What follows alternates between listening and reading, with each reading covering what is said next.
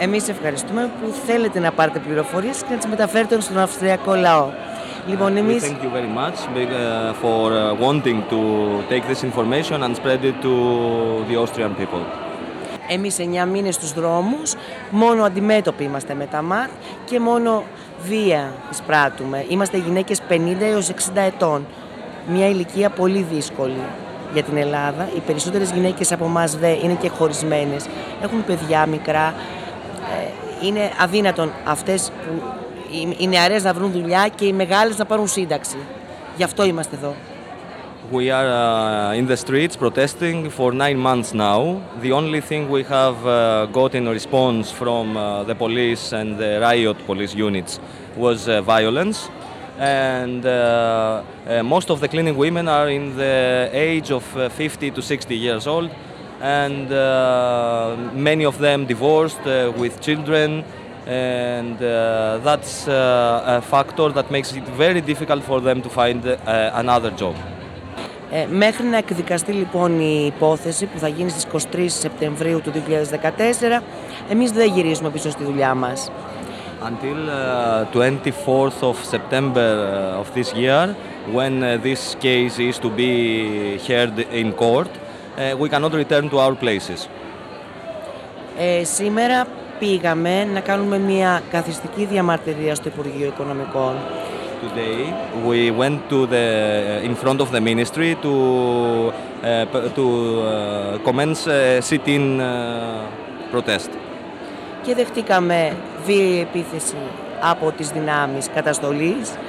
where we received a very violent response by the uh, police.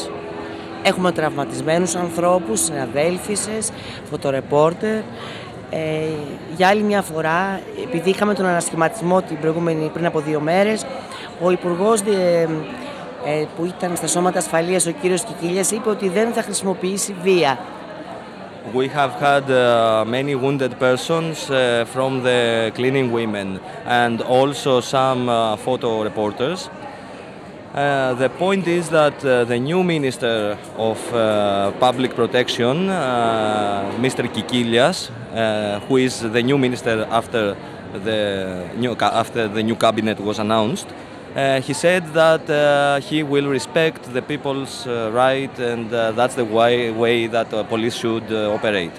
595 γυναίκες σε όλη την Ελλάδα είναι η απόφαση. Ε, ουσιαστικά έχουν μείνει αυτή τη στιγμή, ε, δουλεύουν 465 γυναίκες είναι στην, πραγμα... στην πραγματικότητα. The, the whole number is uh, 595 uh, women uh, all over Greece.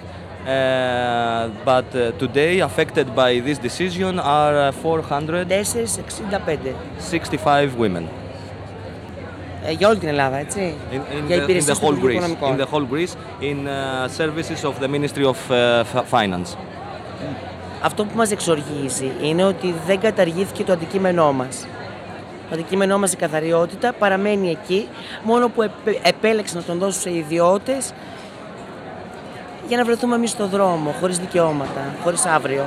We, uh, uh, what makes us uh, irate is that uh, the, uh, the sector where we were working uh, has not been uh, cancelled. Uh, the sector of um, uh, sanitation is still there, but it's managed, it's given, it's given, it's outsourced to uh, pub- private companies. Η διαφορά είναι ότι ε, όταν εγώ παίρνω 600 ευρώ, τα λεφτά μου παραμένουν στο κράτος μου. Είναι φανερά, πάνε στην αγορά. Όταν τα παίρνει ο εργολάβος, τα 1000 ευρώ για κάθε γυναίκα, της δίνει 150 ευρώ και τα υπόλοιπα χάνονται μαγικά. The difference is that uh, when uh, I'm being paid uh, like 600 uh, euros per month, all of this uh, money uh, uh, go to the cleaning person and, uh, ca- and they, they are circulating in the country. Now, when the private company takes 1,000 per woman for cleaning uh, purposes. Uh, they just give 150 euros per person to their employees, and the rest uh, we don't know what happens. Σημαντικό.